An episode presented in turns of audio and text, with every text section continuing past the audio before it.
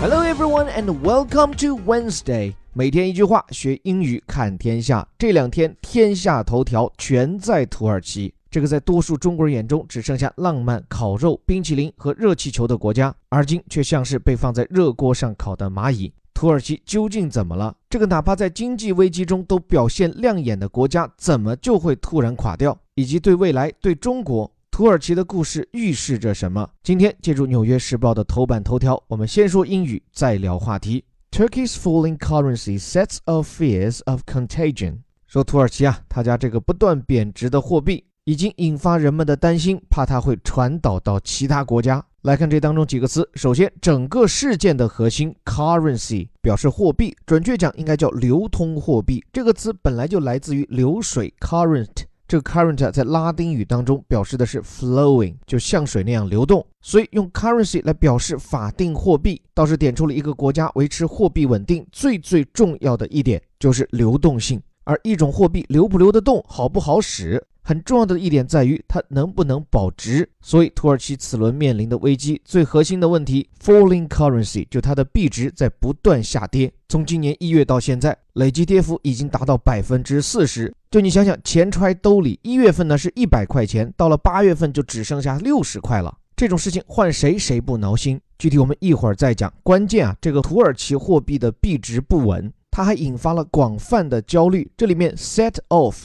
我们知道它本来就有出发的意思，means start to go somewhere。比如说，我上班都是一早就出发，为了避免早高峰。I usually set off early for work to avoid the traffic in the morning。另外，像在这里 set off something 或者叫 set something off，指的是引发什么什么事情，means to make something start happening。Especially when you do not intend to do so。注意哈，往往指的是那些你不想引发的事情的发生。像在这里不就是吗？引发焦虑，引发恐惧。Set of worries, set of fears，而且是怎样的恐惧？Fears of contagion。这个词，说实话还是个医疗卫生上的术语。我在我们的顶级外刊精读课上做过更细致的剖析，表示的是疾病的传染，a situation in which a disease is spread by people touching each other。而且啊，这个词 contagion 它其实来自于拉丁语，而且跟另外一个词 contingent，c o n t i n g e n t，那个词的意思叫视情况而定的，听上去跟这里这个病的传染没什么关系。不过，不管是 tingent 还是这里这个 tagion，在拉丁语当中，它表示的意思都是 by touch，通过接触。所以，通过接触视情况而定，contingent；通过接触传染疾病，contagion。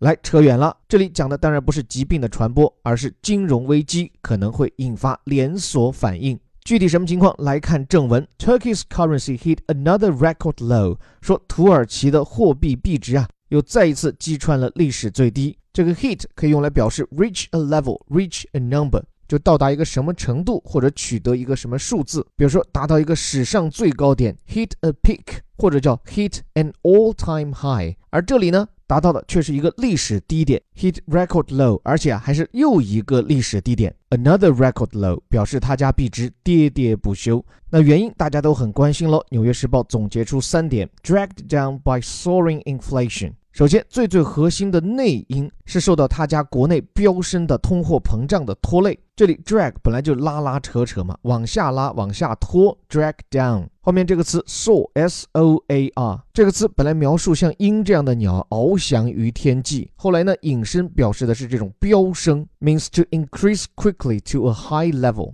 跟它刚好对应的一个反义词，如果是骤降啊，降得非常猛，叫做 plummet，p l u m m e t，以前我们有讲过。所以，土耳其现在的 inflation 通货膨胀不仅来得突然，而且升得很猛。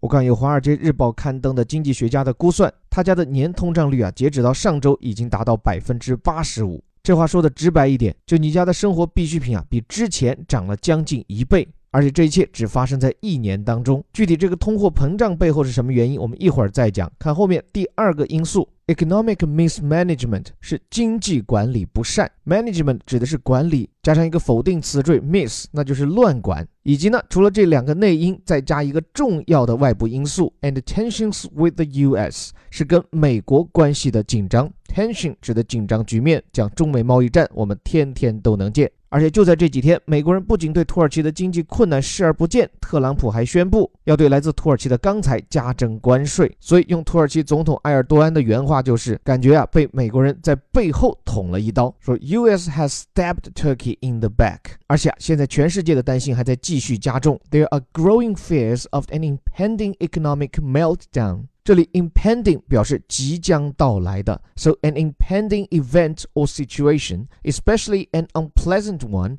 is going to happen very soon. 所以 impending 啊，往往描述一些不好的事态即将发生。这个词最早在拉丁语当中的原意啊，就是 hang over，就那种悬在空中，迟早要掉下来的感觉。所以这里说土耳其眼下的货币危机很有可能会变成 economic meltdown，带来的是经济崩溃。这个 meltdown 拆字合意，melt 指的是融化，down 呢就是有种毁坏、倒掉。其实最早的时候，这个词表示的在铸熔的时候，那个容器崩塌，然后溶液四散，相当于这个铸件过程被搞砸了。而后呢，这个词就引申表示的是那种崩溃、崩盘的局面。So meltdown is a situation in which prices fall by a very large amount, or an industry or economic situation becomes very weak。那么围绕着很有可能将要到来的经济崩盘，全世界的担心啊也是与日俱增，growing fears。为什么呢？因为这样的经济上的崩溃，that could spread to other emerging economies，它可能会传导到其他的新兴经济体。 Spread 指的是传播，means scatter or transmit。而最后这两个词，emerging economy，emerging 指的是正在崛起的、正在显现的，表示那些发展的还不错的发展中国家。那么我们来梳理一下土耳其眼下的问题。首先，眼下的表现形式是它的货币崩盘。其实啊，这件事情也不是从今天开始的。我们刚刚才讲了，今年以来，它的法定货币里拉已经贬值百分之四十，而且从二零一四年八月，也就是现任领导人埃尔多安当选总统起算，土耳其里拉相较于美元的兑换币值已经狂泻了百分之六十六。那为什么直到上个星期，土耳其才上到世界媒体的头版呢？是因为就在上周，土耳其里拉是暴跌了百分之二十，相当于此前都是一个还算平缓的下降，直到上周发生了恐慌。性暴跌，而且我们前面也讲了，土耳其此轮的币值崩盘也是一个厚积薄发。三大因素我们一一拆解。首先，最最核心的还是土耳其的经济出了问题。之所以出现这么高的通货膨胀，按照我所看到的《纽约时报》和《华尔街日报》等多家媒体的分析，基本上是围绕埃尔多安上台以后的两大政策失误。第一个是他曾许诺选民上台以后要大兴土木搞建设，所以呢，政府就需要大举的花钱做投资。我们知道，投资就会带来社会上热钱的增加，而社会上钱一多，通胀率自然会往上走。另外一个政策失误，就前几年土耳其经济好的时候，政府就趁势引入大把的外国投资者，以至于到了现在，土耳其的 GDP 当中有一半都是外国投资，而且在土耳其的私营经济领域，外国投资更是占到了百分之七十。所以你想，这么多的外钱涌入土耳其。也会催生它的通货膨胀呀，而且我们都知道，拿外国人的钱最大的不稳定就在于这些流入的热钱见风使舵，一旦经济下行或者遇到什么情况，他们就会抽身离去。土耳其就是这样。我看到国际货币基金组织的一个说法，这两年之所以土耳其日子不好过，除了跟美国关系交恶，尤其是他在囚禁了一名美国神父以后，美国对他实施了一些制裁。但制裁其实都是小事儿，关键是这两年美元加息的信号灯一直在亮，意思就是告诉全世界，说我美国呀，希望你把钱更多的放到我本土来。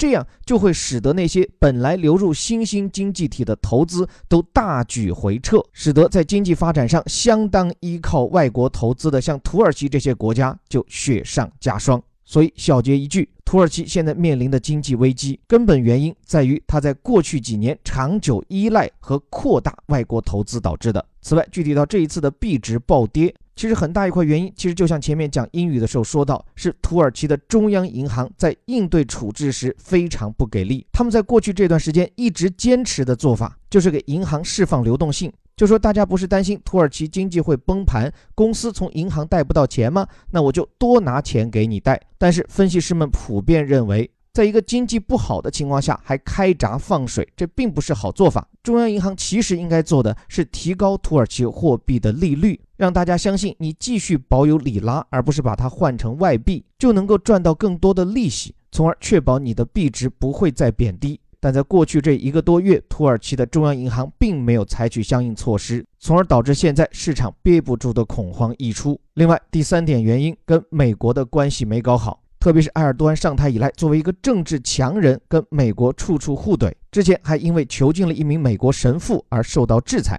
这些事情虽然对土耳其的直接的经济影响不大，但是到了关键时刻，比如你经济下行时，美国人就不肯站出来帮你，甚至眼看你单手挂悬崖上，还要上前踹你一脚，对你的钢材施加进口关税，从而导致现在的土耳其正从货币危机转变为全面的经济崩盘。那么展望未来，土耳其的经济危机将会何去何从？对中国有什么启示呢？时间原因，简单说两句：一个，单就土耳其本国的经济体量。还不足以对世界的经济和金融体系构成多大的冲击。但是当下全球投资者都很焦虑的是，土耳其出了问题。那像土耳其这样主要依靠外国投资来发展经济的其他新兴经济体，他们又会不会有问题呢？比如说南非，比如说巴西，比如说印度。所以接下来，如果只是土耳其的个例还好；如果就像当年希腊的债务危机一样，又引发出很多和土耳其类似的难兄难弟。那我想，对于全球经济的前景可能会平添变数。那我想，这些影响也可能会传导到中国。当然，如何传导，如何辨析其中的积极和消极因素，我觉得还要以观后效。不过，就现在土耳其发生的一切，能够让中国感到的启示或者庆幸，在于一个国家凭借着自己天生的体量，拥有一个广阔的国内市场。另外，对于外国投资进行适当的调控和管理。这是中国没有成为1997年的泰国和2018年的土耳其最最重要的原因。最后，感谢你的时间。这里是带你读懂世界顶级报刊头版头条的虎哥微头条。如果你认可我们的理念，不满足于这里的标题加导语，还希望和我们一起利用我们为大家精心选取的世界顶级报刊深度好文，逐词逐句，既系统化的学习英语，也更系统化的认识世界，激荡脑力。做一个视野开阔和有独立思考的人，欢迎你订阅我们的顶级外刊精读课，免费试听和报名方式，欢迎你关注我的微信公众号，在下林伯湖。最后还是那句口号，我们每天一句话，学英语看天下。我是林伯湖，我们明天见。Turkey's falling currency sets off fears of contagion. Turkey's currency hit another record low dragged down by soaring inflation, economic mismanagement, and tensions with the US. There are growing fears of an impending economic meltdown that could spread to other emerging economies.